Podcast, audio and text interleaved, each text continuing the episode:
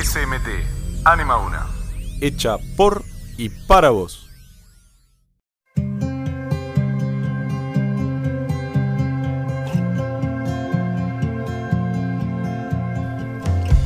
Muy buenos días a nuestros queridos oyentes. Aquí comienza una nueva edición de Corresponsables SMT. Bueno, bueno, bueno. Hoy nos acompañan Joaquín Figueroa, Santiago Zarabora y Bautista Marconi. Y el tema de hoy tiene mucha relación con nuestro programa anterior.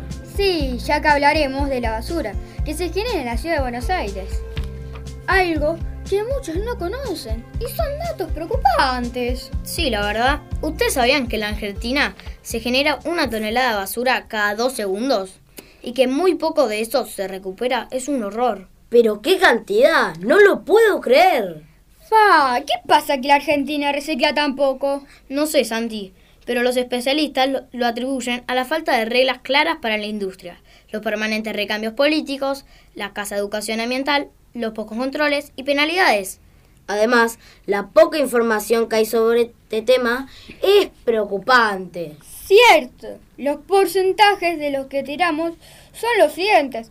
49% orgánico, 15% plásticos, 14% papel y cartón, 3% vidrios, 2% metales y el 18% de otros materiales.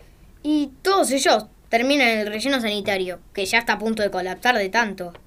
La clave está en entender a los residuos como un recurso y no como un desecho, como lo hacemos todos. Pero qué difícil puede ser entender. No, hay que educar. ¿Qué parte no entienden? Y la cantidad de residuos generan gases de efecto invernadero que son causales del cambio climático. Es verdad, como en los campos. Por eso queremos compartir con la audiencia esta información para que tome conciencia. ¿Saben? Esta comparación me llamó mucho la atención. Escuchen. El mundo produce 1.500 millones de toneladas de residuos al año, lo que equivale a cubrir toda la ciudad de Buenos Aires con una altura de nada más y nada menos 7 pisos. Además, en la ciudad de Buenos Aires, solo el 46% de los residuos se recicla. Creo que es muy poco. Pero, ¿qué falta para consolidar la cultura del reciclado? La implementación de medidas es costosa. Requiere la aprobación de varios organismos. Es muchísimo. También el permanente recambio de funcionarios dedicados a este gran tema. Y la falta de responsabilidad de los ciudadanos y funcionarios para esto. Los datos que manejamos son que solo el 20% de los hogares se paran en origen. Es verdad, son muy pocos. Entonces, ¿qué hacemos, chicos? Bueno, antes de dar algunas ideas, vamos a una pausa y ya volvemos.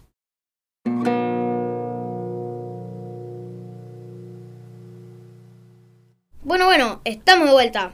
Educar en todos los niveles, informar y repetir costumbres amigables con el medio ambiente.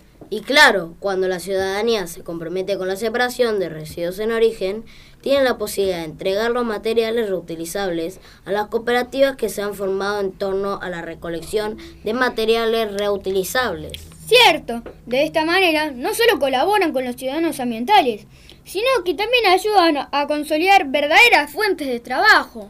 Si tiramos los residuos, escuchen bien estos datos. Chicles, 5 años. Un trozo de chicle masticado se convierte en ese tiempo, por acción del oxígeno, en un material súper duro que luego empieza a resquebrarse hasta desaparecer. Las latas de gaseosa, 10 años. Sí, ese es el tiempo que tarda la naturaleza en transformar una lata de refresco o de cerveza al estado de óxido de hierro. No lo puedo creer. Vasos descartables. Mil años. Tanto. El plástico queda reducido a moléculas sintéticas, invisibles pero siempre presentes, que luego pueden ser absorbidas por los animales. Bueno, si fumás, escucha esto. Las colillas de cigarrillo, uno a dos años, bajo los rayos del sol. Una colilla con filtro puede demorar hasta dos años en desaparecer. El filtro es de acetato de celulosa. Y las bacterias del suelo, acostumbradas a convertir materia orgánica, no pueden atacar la entrada. Si cae en el agua, la desintegración es más rápida, pero más contaminante. Las famosas botellas de plástico. Entre 100 a 1000 años al aire libre pierden su tonicidad, se fragmentan y se dispersan. Además, enterradas duran mucho más tiempo. La mayoría está hecha de un material duro de roer. Los microorganismos no tienen mecanismo para atacarlos. Las bolsas de supermercado. 150 años. Las bolsas de plástico, por causa de su mínimo espesor, pueden transformarse más rápido que una botella de ese material.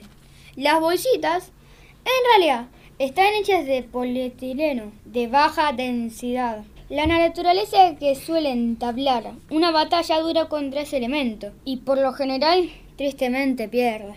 Es tremendo, imaginen todo esto junto en un basural o flotando en el agua de mares y ríos. ¡Diah! ¡Qué feo! Pero bueno, amigos, sigamos informando y repitiendo. Seguramente comenzaremos a ver muchísimos cambios. Que así sea. Por eso siempre te mantendremos informados sobre este y otros temas que tienen relación con el cuidado del ambiente. Porque todos nosotros queremos vivir en un país más limpio y con conciencia ecoresponsables. Gracias a Joaquín Figueroa, Santiago Zarapura y Bautista Marconi. Y nos vemos en el próximo programa de Ecoresponsables SMT. ¡Chao! Y recordá, para cambiar el mundo, empieza por ti.